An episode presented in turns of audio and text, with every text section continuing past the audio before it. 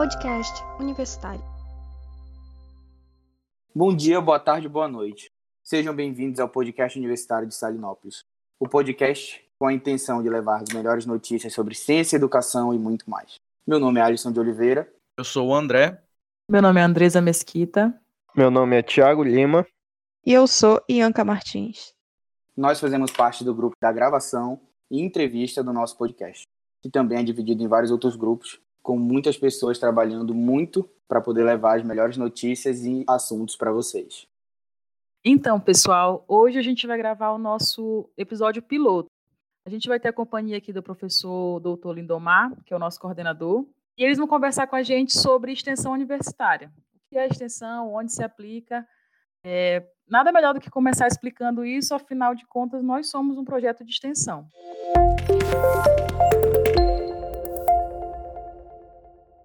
Vai começar mais um podcast universitário do Campus Salinópolis.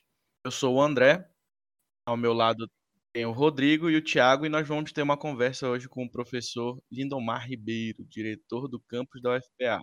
É, ele vai falar um pouco sobre extensão universitária e alguns projetos de extensão da universidade. O professor Lindomar ele é graduado em licenciatura em matemática, especialista, mestrado e doutorado em matemática pela Universidade Federal do Pará. Ele foi professor na Universidade Federal Rural da Amazônia, UFRA, e atualmente é professor da Universidade Federal do Pará.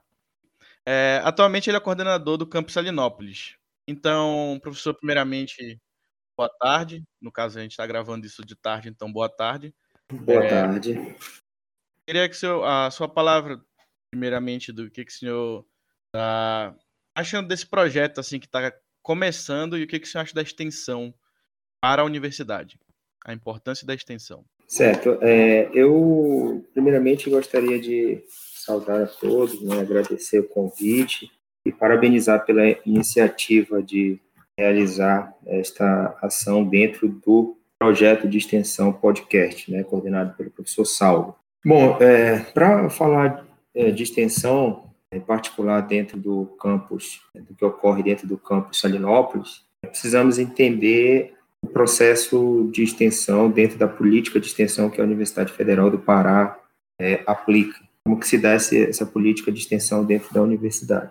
Bom, é, existem três aspectos que são, são considerados, é, que são aspectos da política da instituição, o aspecto de prestação de serviços né, à comunidade e o aspecto de acadêmico da extensão. É, e esses três aspectos, eles, eles são elencados dentro da política de extensão da universidade, que faz parte de um, um plano nacional de extensão universitária. Então, a política de extensão da, da UFPA é, é, pressupõe é, este plano nacional de extensão. Então, no campus Salinópolis, é, não é diferente, segue essa mesma política de extensão. Bom, é, o campus de Salinópolis, ele tem, nós sabemos, é, o município de Salinópolis é inserido dentro da mesorregião é, o estado do Pará é dividido em seis mesorregiões. A região do Baixo Amazonas, a região do sudoeste paraense,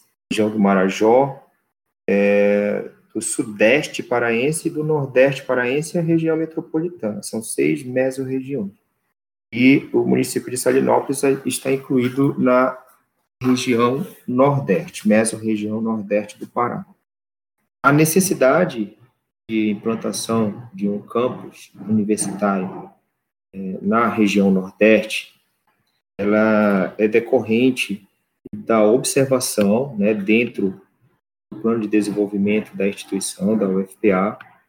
Então, a partir da observação de que dentro do estado do Pará, a mesorregião do Nordeste é a que menos contribui para a geração PIB bruto do Estado, vocês terem uma ideia, é, por exemplo, para gerar 44 milhões, bilhões, por volta de 44 bilhões do PIB bruto do Estado, 40% aproximadamente de, dessa, dessa porcentagem é gerada pela região metropolitana. E a que tem menor contribuição é a região do Nordeste paraense. Então, essas observações, elas levaram é, isso num contexto de 2013, foi o ano que, que foi aprovado a, a implantação do campus Salinópolis pela resolução 772 do CONSUM, é, do Conselho Superior Universitário da UFPA. Então, baseado nessas informações e outras características também né, da mesorregião do, do Salgado, Nordeste Paraense, então, a partir daí, o campus de Salinópolis é, foi é, implantado, né?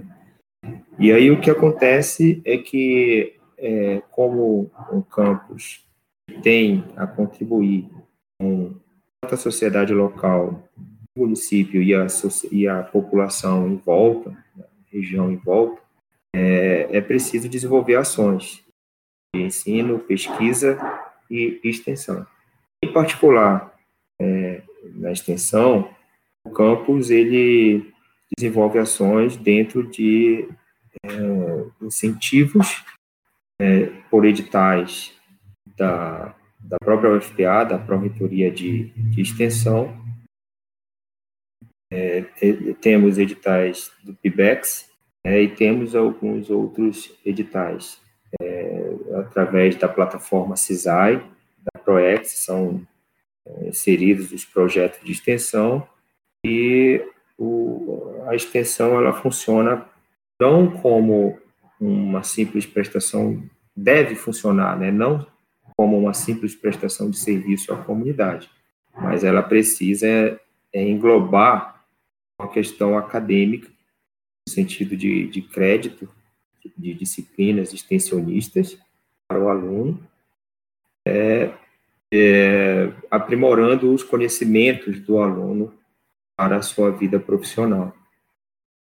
É, isso, isso, professor. Isso é basicamente, né, o que sobre o que que fala a extensão, né? O que que, que a universidade vai trazer pro, pro local onde ela está instalada, né?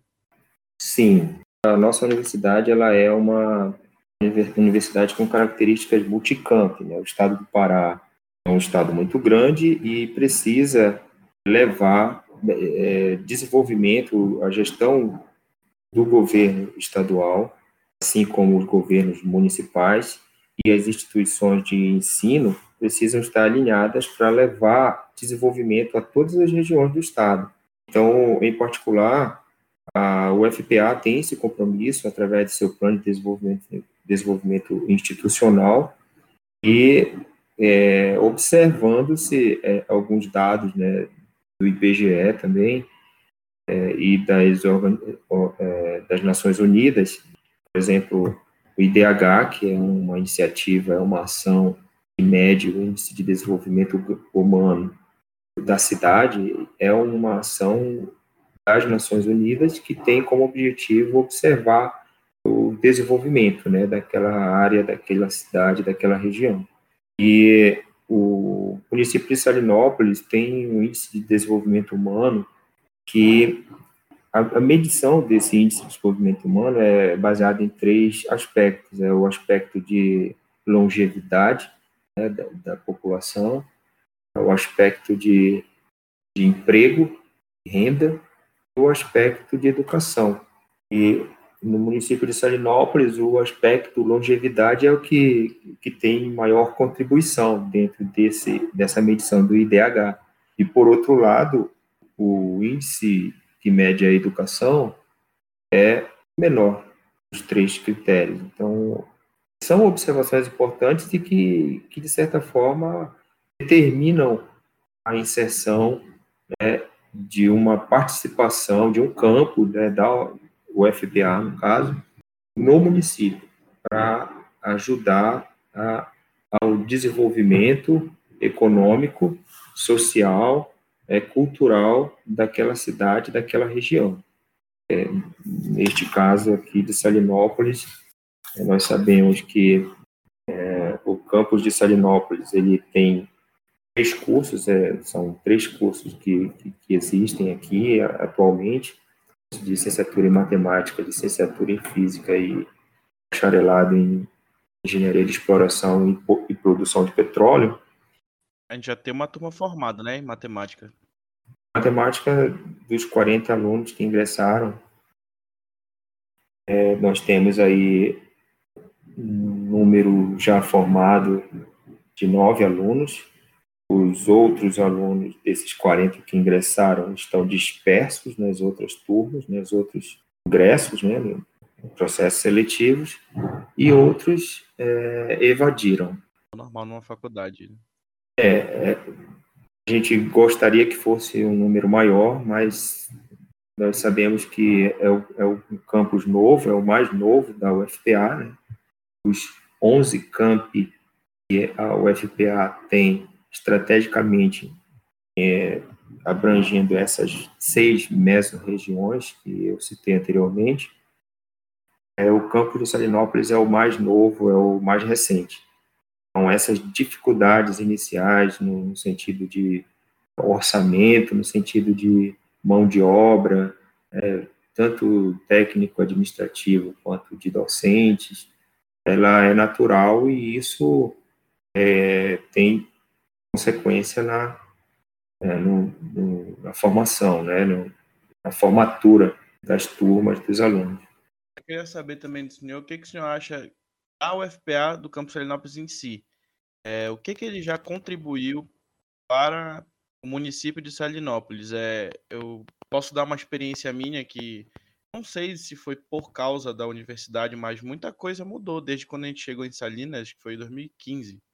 É, o Thiago, que eu acho que viu isso bem mais porque ele é morador de Salinópolis desde muito tempo, então a partir do, do momento que chegou a faculdade e ela se instalou no município de uma forma que muitos alunos vieram morar pro, no município.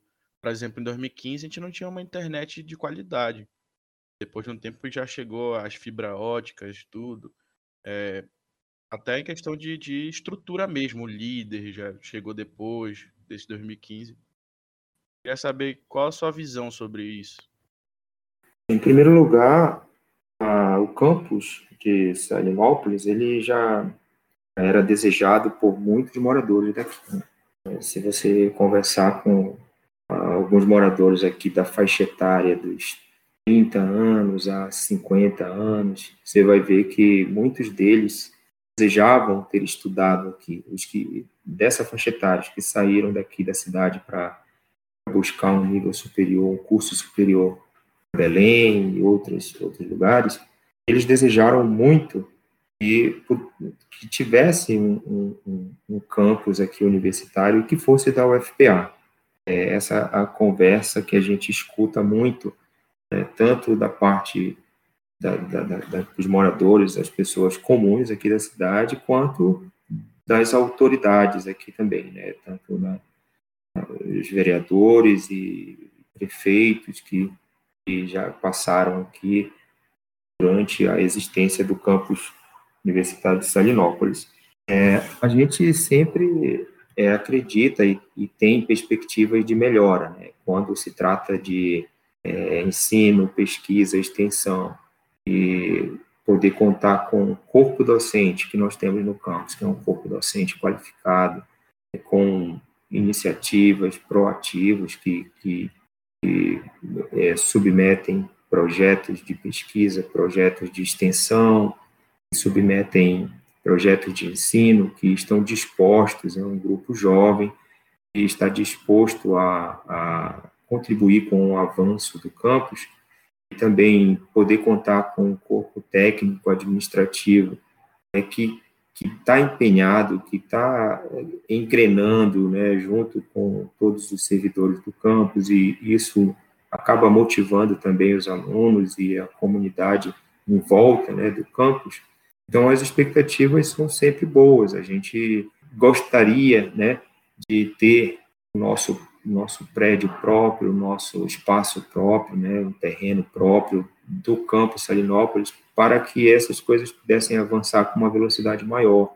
É, mas as expectativas elas são boas. Nós temos projetos eh, submetidos de extensão e de pesquisa que dão esse eh, esse vislumbre de um futuro melhor, tanto para o andamento das atividades no campus quanto para a cidade né, de, Salinópolis como consequência desse, desse avanço. Até complementar aí, como o André disse, por eu ser morador de Salinas, né, natural de Salinas, eu, vi, eu consigo ver, por ser morador e por estar inserido na universidade, por ser aluno da universidade, eu consigo ver essa, essa retribuição da universidade para a sociedade, né?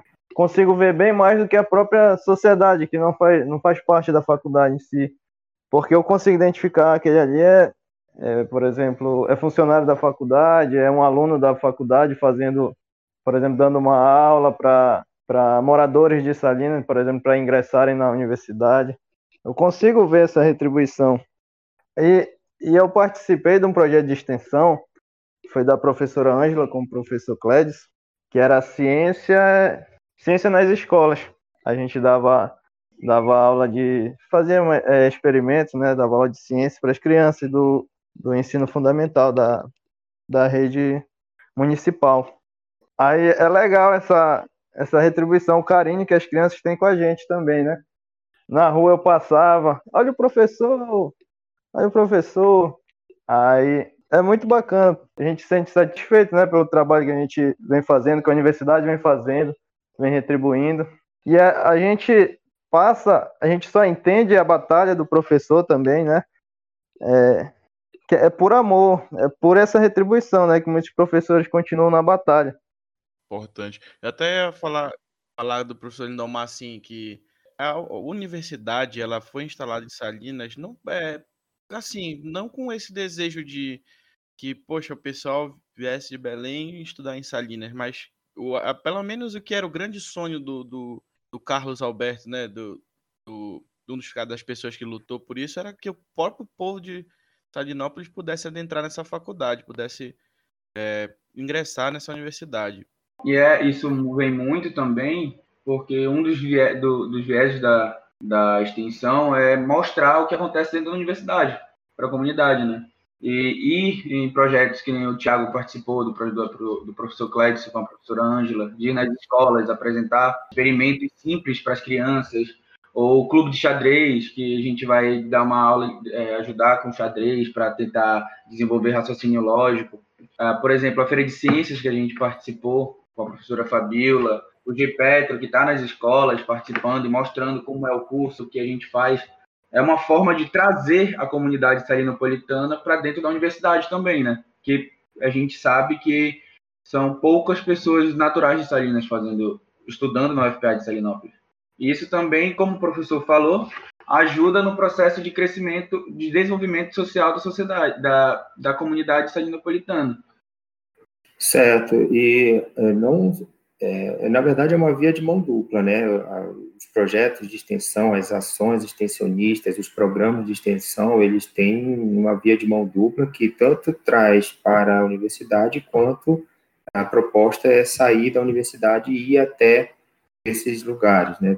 Para mostrar e o que mais do que mostrar o que, que a universidade vem desenvolvendo é, é é, participar junto com essas comunidades no desenvolvimento delas. E outra, que é uma necessidade muito grande que nós temos é, com relação à extensão, é de agregar com a pesquisa e o ensino de uma forma que venha, é, de fato, a contribuir com o aprimoramento acadêmico do, do aluno. É, como vocês mesmos relataram aí, a participação nos projetos de extensão, é, eu imagino que um, algum aprendizado, é, algo marcou de tal forma que você, é, desse aprendizado, você vai levar para outras pessoas. Essa satisfação, esse carinho, esse amor, né, como foi citado aqui o caso do professor Carlos Dias, professor Carlos Dias é natural daqui de Salinópolis e uma grande demonstração de amor, de carinho dele pela cidade, né, pelos é, munícipes, foi justamente dar essa contribuição né, de implantar o campus universitário de Salinópolis aqui. E, e isso é, ganha uma dimensão bem grande, né? não só dentro de um em todos os sentidos, em todos os campos, tanto do ensino, da pesquisa e da extensão.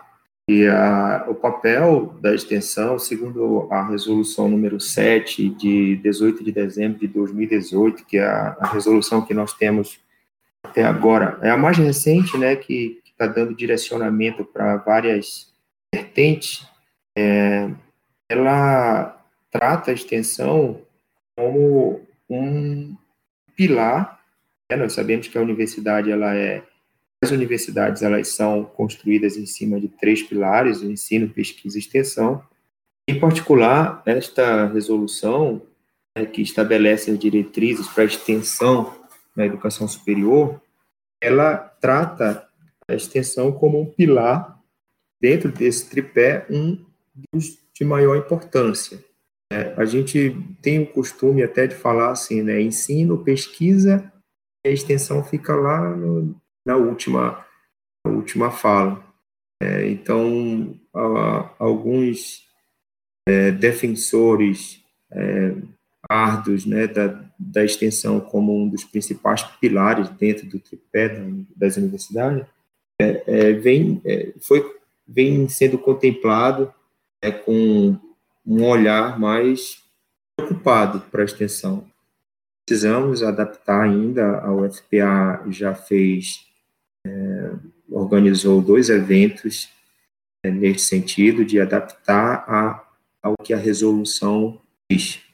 É, por exemplo, uma das coisas, né, é a questão da acreditação da disciplina, uma disciplina extensionista. Por exemplo, no campus Salinópolis, nós sabemos que alguns, no curso de licenciatura em física, nós temos disciplinas extensionistas, né, com uma disciplina cadastrada no, no sistema, necessita de um projeto de extensão agregado àquela disciplina. A disciplina é uma disciplina extensionista, é assim que está cadastrada no sistema. É igual como eu perguntei para minha irmã mais cedo, perguntei se ela tinha feito o projeto de extensão, ela disse que ela se formou em odontologia pela UFPA, então o meio que dela já está inserido no contexto de atender a comunidade nos hospitais lá no Barros Barreto. Então já. É, exato. Exatamente. Só que esses cursos, né, são mais, é, a gente diz assim, existe uma pegada mais, mais própria, né, da extensão. A pegada é mais firme com relação à, à extensão para esses cursos, né, que tem uma, uma, característica de prestação de serviço mesmo à, à comunidade. Mas a, a resolução, ela, ela é ela fala mais do que prestação de serviço. A prestação de serviço, na verdade, ela é uma uma consequência do aprimoramento tanto do aluno, né, do, do acadêmico, quanto levar o desenvolvimento para aquela área, para aquela região, com prestação de serviço, qualidade de melhoria da qualidade de vida daquela população. Então, um, um dos grandes desafios que nós temos dentro da extensão atualmente na UFPA é justamente para esses cursos, né, que não tem essa pegada de prestação de serviço mais evidente, no caso nosso aqui, licenciatura em Física, licenciatura em Matemática, o curso de Engenharia de Exploração e Produção de Petróleo, como que a gente vai tornar o projeto de extensão dentro da grade curricular, de modo que a gente possa acreditar, é, inserir no sistema acreditar essas disciplinas extensionistas é, e, da mesma forma, aprimorar o conhecimento do aluno para que se torne, se torne um, um bom profissional mais lá na frente e também, paralelamente, é, ajudar a comunidade onde o projeto vai ser executado. Ajudar na, em vários sentidos.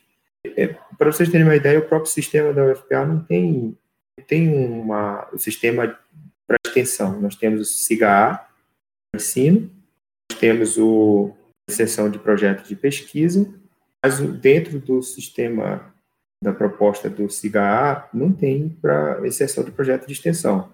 Eu falo o sistema SIGA-A. Se você olhar lá no sistema SIGA-A, você pode trabalhar ali a questão do ensino, também pode inserir ali projetos de extensão, de pesquisa. Não tem uma vertente para extensão, não existe Tem um... no sistema, não existe um sistema que avalia. Isso, o que tem é o, o CISAI, né? Como eu falei, o CISAI é um sistema da, da paralelo ao SIGA-AI, tem por fora. E a questão da acreditação também, crédito de disciplina extensionista, como eu falei, o exemplo da, da, licenciatura em física aqui do campo, nós temos uma disciplina teórica e agregado à disciplina teórica tem um projeto de extensão. Aí, a esse conjunto, você diz que é uma disciplina extensionista. Mas a proposta da resolução é criar disciplinas extensionistas, de fato, como tem, por exemplo, na. É uma ideia que pode entrar em pauta, né, futuramente, na discussão, na própria, no próprio campus e até na universidade mesmo. Isso, na, na universidade já está a discussão, por exemplo, na Universidade Federal do Rio de Janeiro, no campus de Macaé, de licenciatura em matemática, que eu peguei como referência, é, eles têm disciplina na, no PPC do curso disciplinas extensionistas. Um, dois, três e quatro. São disciplinas que têm um, uma, é, um crédito, né, como qualquer outra disciplina da grade, e tem um sistema que recebe essa oferta dessa disciplina. Então, no caso, assim, com relação a... de, de, método comprobatório de que tu fez a disciplina, esse negócio de... Um, Isso, é, é assim, como que a gente faz hoje em dia uma... Como é que é ofertado uma disciplina, né? A gente entra no sistema e oferta a disciplina. O sistema recebe aquela disciplina que consta no PPC e que a UFPA já validou, já aprovou o PPC daquele curso. Mas não tem, o sistema não, não recebe a disciplina extensionista. É não, não, né? tá, tem essa adaptação, essa adequação para receber uma disciplina extensionista. Na configuração do, do campo de Macaé, uma disciplina extensionista, ela fundamentalmente é um projeto de extensão, que recebe o nome de disciplina, assim, na prática. É um projeto de extensão que recebe o nome de uma disciplina, com crédito incorporado, e que deve ser executado, aquele projeto. Aí, onde que vai ser executado aquele projeto, depende da, da, dos objetivos, da proposta do projeto, né? Mas... Interessante, aí tem um orientador, tem um avaliador, tem tudo isso, né? Isso aí, o orientador é o, é o docente da disciplina. Sim, é interessante. Né? A engenharia de petróleo, aqui no campus Salinópolis, se eu não me engano, existe uma proposta assim, né? Existem disciplinas extensionistas com essas propostas de você é, desenvolver atividades de extensão com crédito da disciplina. Mas aí é, é eu estou falando com relação a crédito de disciplina, que é o que propõe a resolução. A, a gente, no, no caso do nosso curso, a gente precisa de uma carga horária assim extensa, né, de, de extensão. É, é, basicamente, a gente faz via projeto, né? A gente participou do projeto do, do daquela ciência na escola, o projeto Sim. de xadrez. Poderia Justamente. muito ter sido uma disciplina, no caso que o senhor está exemplificando aqui, né? Isso, é, é, é a, a, configuração atual é exatamente essa aí que você falou. É, a UFPA e a maioria das universidades brasileiras também ainda estão se adaptando, né, a esta resolução do MEC que, que estabelece essas diretrizes para a extensão da educação superior brasileira. Então, a, a resolução atual que nós temos da UFPA, ela vê, ela é, explica lá o que, que é considerado é, carga horária, o que, que pode ser considerado para carga horária de extensão. Né? Participação em eventos, participação em, em mini cursos, é, se você é ouvinte ou se você vai apresentar, né, vai ministrar ali aquele mini curso, então isso pode ser considerado como carga horária de extensão. Né? E outras, outras atividades também, né, que estão descritas lá nesta, neste documento. Mas chega, para você ter uma ideia, chega é, em um momento que a, a própria, esse documento, ele, ele diz que carga horária de extensão e carga horária de complementar eh, se intersectam. Ora, em algum momento, aquele curso que você participou, ele pode ser creditado como carga horária complementar e pode ser creditado também como carga horária de extensão. só para dizer que é como se as coisas não estivessem muito bem definidas, né? Não sei também Uhum. se. Tá mas uma, uma definição mais, mais, mais certa, né? Mais direta do que é cada qual, né? É, e- essa definição ela vai vir com o entendimento né, do, do, do papel da, da extensão Sim, sim. da sociedade. Né? Porque a gente está muito acostumado em falar de extensão como prestação de serviço só. É, que na cabeça é isso, né? Qual É, na extensão da UFPA, né? É, é, é, muito, é muito comum a gente pensar isso, mas se a gente pensar apenas assim, aí onde é que está o aprendizado, o aprimoramento acadêmico?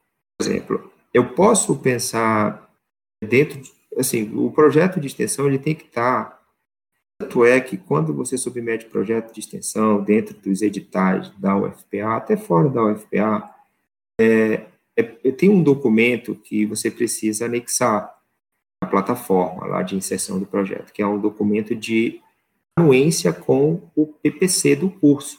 Aquele projeto está de acordo com o PPC do curso, seja, em outras palavras, aquele projeto vai contribuir o, o conhecimento do aluno. Ah, entendi. Quando a gente fala de conhecimento, é claro que, que isso aí é bem vasto, né?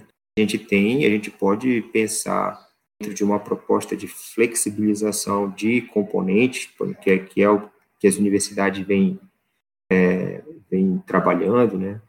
A própria UFPA também vem trabalhando, por exemplo, é, dentro desse processo de flexibilização de, de disciplinas, é, eu posso é, considerar que, por exemplo, o curso de curso de engenharia elétrica, vamos, vamos supor, e, e o aluno se interessou por uma disciplina do curso de artes, né, seja na Universidade Federal do Pará ou em outra universidade, Brasil, por exemplo.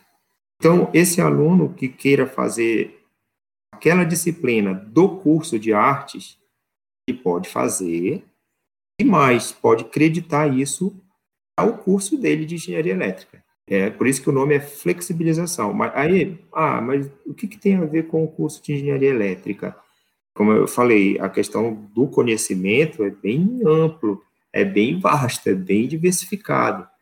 Diretamente, a gente pode até não, não saber dizer o que, que tem a ver, como é que pode é, enriquecer o conhecimento dele dentro do curso de engenharia elétrica. A gente não sabe, mas é, é, o que acontece é que permitir isto, permitir que, que, que ele busque outras, é, outras áreas, isso de alguma forma, é, sei, não sei, de repente pode contribuir.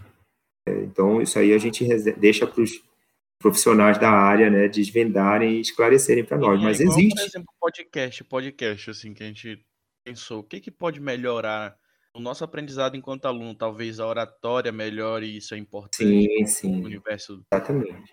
do trabalho. Qualquer, muita coisa pode melhorar, muita coisa pode estar sendo trabalhada agora, né? Exatamente. Exatamente. E, e nessa, essa, nesse momento que nós estamos passando de pandemia, com todos esses recursos digitais que, que se apresentaram para nós, né, você saber lidar com, com esses recursos digitais, isso é um grande conhecimento que você, você agrega.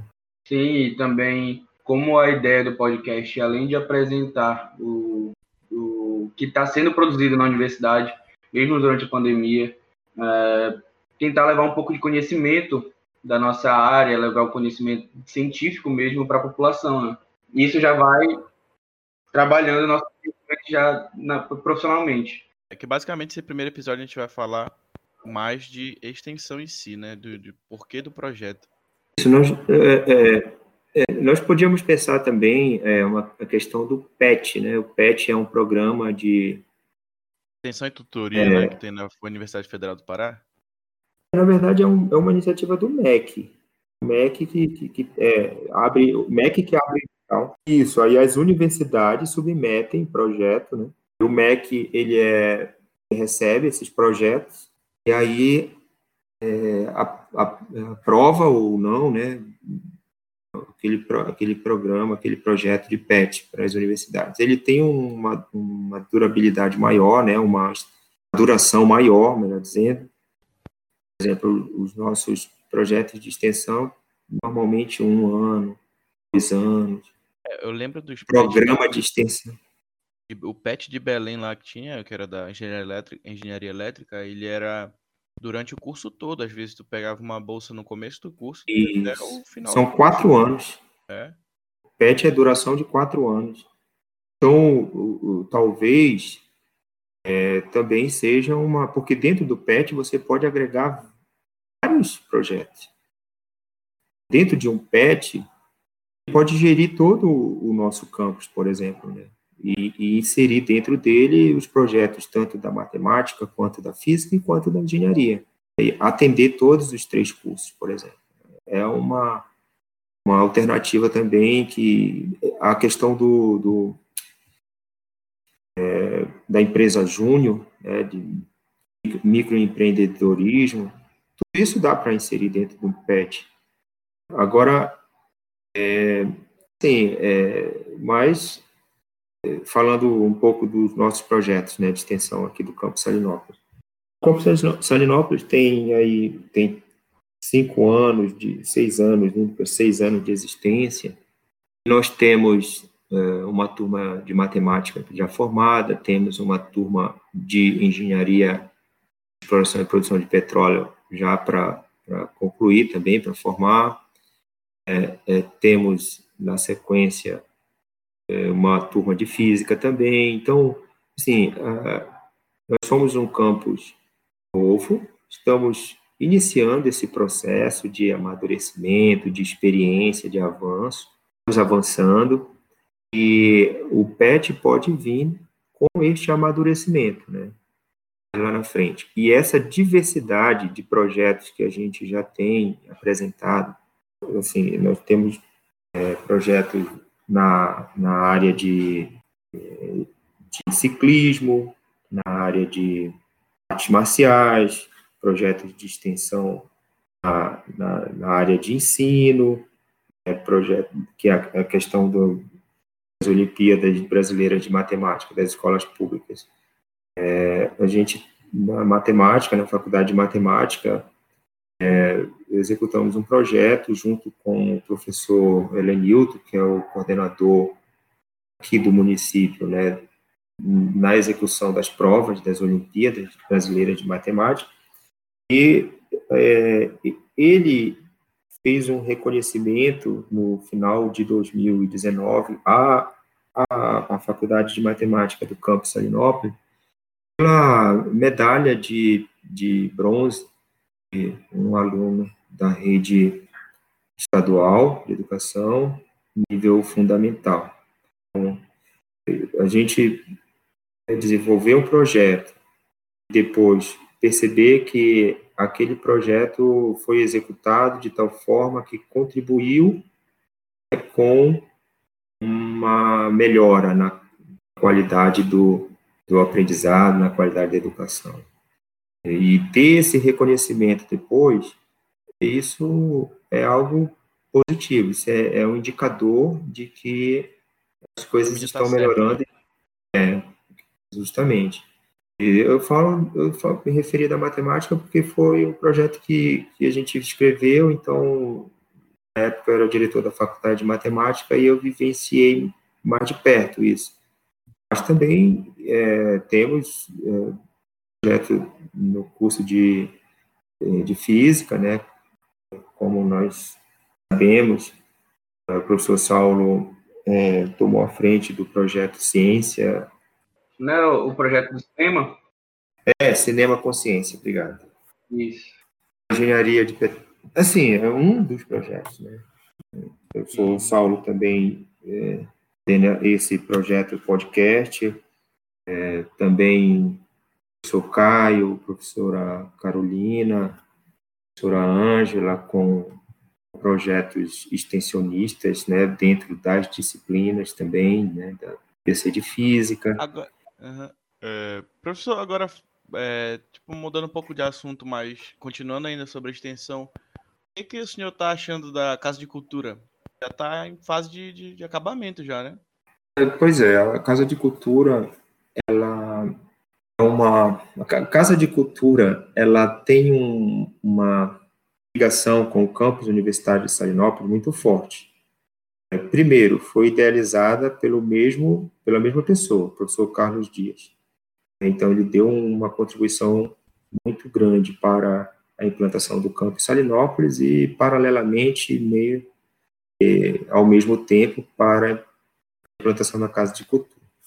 A Casa de Cultura, a professora Carolina é, é a diretora da Casa de Cultura, a UFPA, através do magnífico reitor, professor Emmanuel, publicou uma portaria de nomeando a professora Carolina como diretora da Casa de Cultura.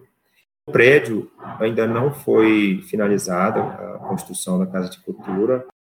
Há uma previsão até meados de 2021 a obra ser finalizada. É, paralelamente a esta finalização da obra e é, é preciso criar regimento interno, documentação, a legislação de uso né, da Casa de Cultura e de prestação de serviço também. Então, é preciso criar o regimento interno, estatuto, é, esse documento precisa ser submetido ao consumo, ao Conselho Universitário, Conselho Superior Universitário, precisa ser submetido ao CONSAD, com Conselho de Administração da UFPA. Após aprovado esses documentos, aí a Casa de Cultura é criada, né, oficialmente, passa a existir e posteriormente inaugurada. Então, é, a partir do momento que a professora Carolina assumiu é uma, é uma profissional, todos nós sabemos, muito competente, ela, a gente acredita que ela vai desenvolver um bom trabalho, um excelente trabalho à frente dessas questões relacionadas à Casa de Cultura. Temos uma expectativa de agregar as nossas atividades do Campo Salinópolis com a Casa de Cultura, sem perder é, a, de vista a comunidade de Salinópolis, né? a população local aqui tem uma. Primeiro, tem um carinho muito grande, tanto pelo Campo Salinópolis, tanto pela Casa de Cultura, porque, como eu falei, o idealizador foi o professor Carlos Dias. Eles têm um carinho muito grande pelo professor Carlos Dias. É, e aí começa assim, existe uma ansiedade muito grande da população local em utilizar os espaços da Casa de Cultura para desenvolver, divulgar, é, aprender todas as, é, as ações que ele já vem desenvolvendo. Por exemplo, nós temos aqui em Salinópolis dois escritores, é, escritores locais que, que já contribuíram com a parte histórica de, da cidade e eles têm procurado aqui o Campo Salinópolis no sentido de se eles poderão utilizar algum espaço dentro da Casa de Cultura para fazer exposição do, desses materiais que eles é, elaboraram, é, é, part, é, partilhar né, o conhecimento que eles têm com, enfim, os, os é, cooperativas de artesãos aqui também já nos procuraram saber se eles também podem ter um espaço lá para divulgar os seus trabalhos. É, a integração né, com, com a comunidade, né? A Casa de Cultura vai ser meio que um, um, um, um meio né, de, de integração, o que mais vai, acho que agregar, assim, pensando em universidade e comunidade. Isso. Isso aí, a, através dessa essa parceria da universidade com a Casa de Cultura, o senhor, como coordenador do campo, já tem conversado com a professora Carolina sobre como vai ser essa parceria, quais os projetos que vocês pretendem fazer lá, porque o que anda circulando no, entre os alunos, né, é sobre uma parceria entre a, a biblioteca da universidade, a Casa de Cultura, alguma coisa assim foi comentado. Isso. É, assim, nós temos porque as coisas elas acontecem, né, numa velocidade que foge do controle às vezes da, da gente. Então, uh, que eu e a professora Samara uh, assumimos a coordenação do campus em 16, né, foi a nossa a posse foi 16 de dezembro de 2020. E de lá para cá, é, muita coisa já já aconteceu, é, tanto é, é de informações, de demandas, né, de respostas para a administração superior, quanto a essas questões relacionadas à casa de cultura, por exemplo. É, já reunimos com a professora Carolina aqui, sim, já reunimos com a equipe da biblioteca, é, a, a, as duas bibliotecárias que nós temos, a Clívia e a Cheise, é, o servidor que, que, atua na biblioteca, o Mauro, os dois alunos bolsistas né, que atuam na biblioteca.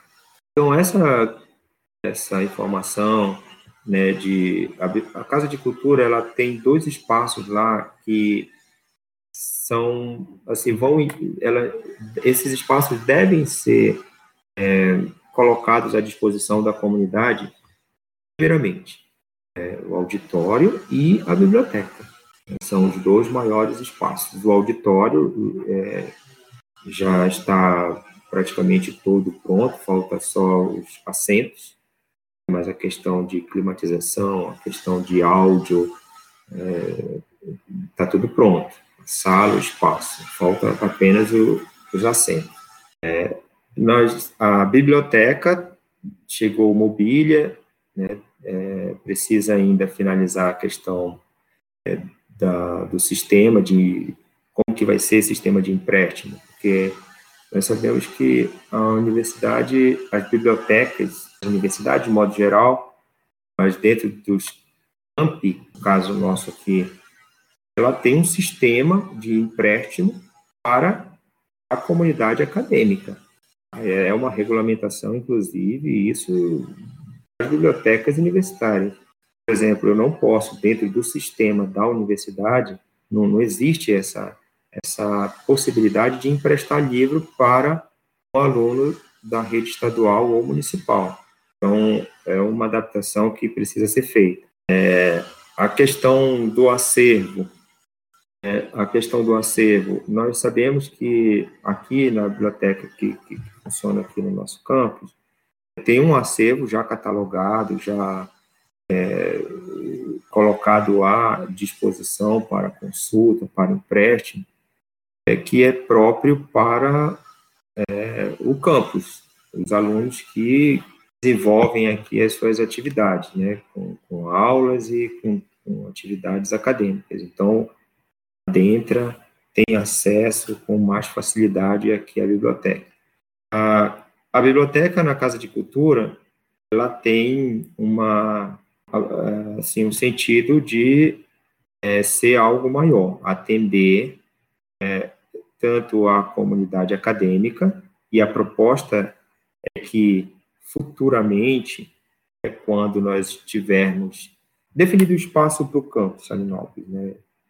nós tivermos um espaço próprio o campus Salinópolis. Esse prédio que nós estamos aqui é um prédio, é, somos muito gratos né, à gestão municipal, que concede esse espaço aqui para nós, para a utilização do Campo Salinópolis, é, mas ele não é nosso. E isso quer dizer que dentro de um planejamento, de uma logística, por exemplo, da biblioteca, a gente, é, num primeiro momento, não vê é, como que seria o deslocamento do aluno daqui para a Casa de Cultura, para fazer uso da biblioteca lá.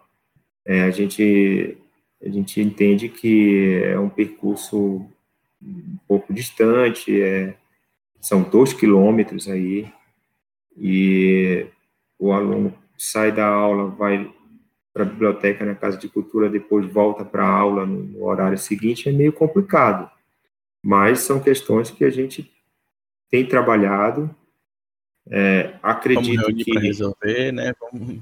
É, temos que resolver, mas não pode ser, é, vamos dizer assim, é, melhorado, né? Por exemplo, a gente tiver.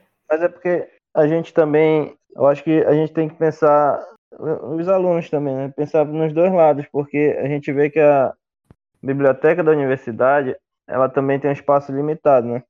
Sim. Então seria uma opção. Seria né? uma, uma opção, né? Usar a Casa de Cultura, essa parceria entre a universidade e a Casa de Cultura. É, nós precisamos é, justamente ir amadurecendo, né, e vendo os prós, os contras, mas de qualquer forma, é, no final das contas, se a gente pesar na balança, seria uma, algo bem, bem interessante, bem positivo. Tem essas questões menores, né, de deslocamento e, e, e outros detalhes, mas aos poucos a gente vai ajustando. Né? Quem sabe a gente não consegue um, um, espaço para o campus próximo da Casa de Cultura. Então, são questões que a gente precisa amadurecendo, mas eu acho que não, não é para a gente se preocupar com isso agora, nesse momento, porque, como eu falei, ainda tem um processo de criação da Casa de Cultura, oficialmente falando. Precisa ver a questão de documentação e, de repente, no decorrer desse processo, a gente a solução aparece para nós. Né? Vê que as, as soluções não simplesmente aparecem, né? A gente tem que correr atrás. Não né? cai do céu. Certamente a, a categoria dos alunos vai ser consultada. Certamente iremos fazer uma assembleia geral. Isso, quanto a isso, não se preocupem. É, existe um, um, desejo, um desejo muito grande, tanto da, do, do professor Emmanuel, do professor Gilmar, nossa também aqui, né, da coordenação do campus, é, em que a gente melhore a condição da biblioteca, no sentido, estou falando melhorar a condição, querendo dizer que a biblioteca oferece um serviço de se esforçado para prestar um serviço com, com qualidade para todos. Mas eu falo no sentido do espaço físico, né, como o André falou, todo, né, do campus como um todo. Muito limitado. Agora esse episódio que fala sobre extensão, é, conversamos hoje com o professor Lindomar, que é o diretor do campus, e a gente vai querer que ele volte aqui com a gente para a gente falar também sobre o campus em si, sobre os cursos que estão para abrir, que estava e, todo, e como é que está sendo esse, esse, esse, toda essa pandemia para a universidade. A gente vai fazer um outro episódio com o professor e esse aqui está finalizado. Você tem alguma coisa para falar, professor? Eu quero agradecer é, a vocês, né, que estão aqui é, realizando esse podcast. Quero parabenizar bem o coordenador do projeto, o professor Saulo, e estamos à disposição. Sempre que precisarem, contar com a gente. É, muito, muito obrigado, professor, pela sua participação. Obrigado, que agradeço. Obrigado. E assim terminamos o nosso episódio piloto. Oh. Gostaria de agradecer os nossos convidados por essa conversa e também agradecer os nossos ouvintes que estão até este momento nos ouvindo. Já fazendo o link e os convidando para ouvirem nosso próximo episódio. Fiquem ligados em nossas redes sociais. Tchau, tchau, galera!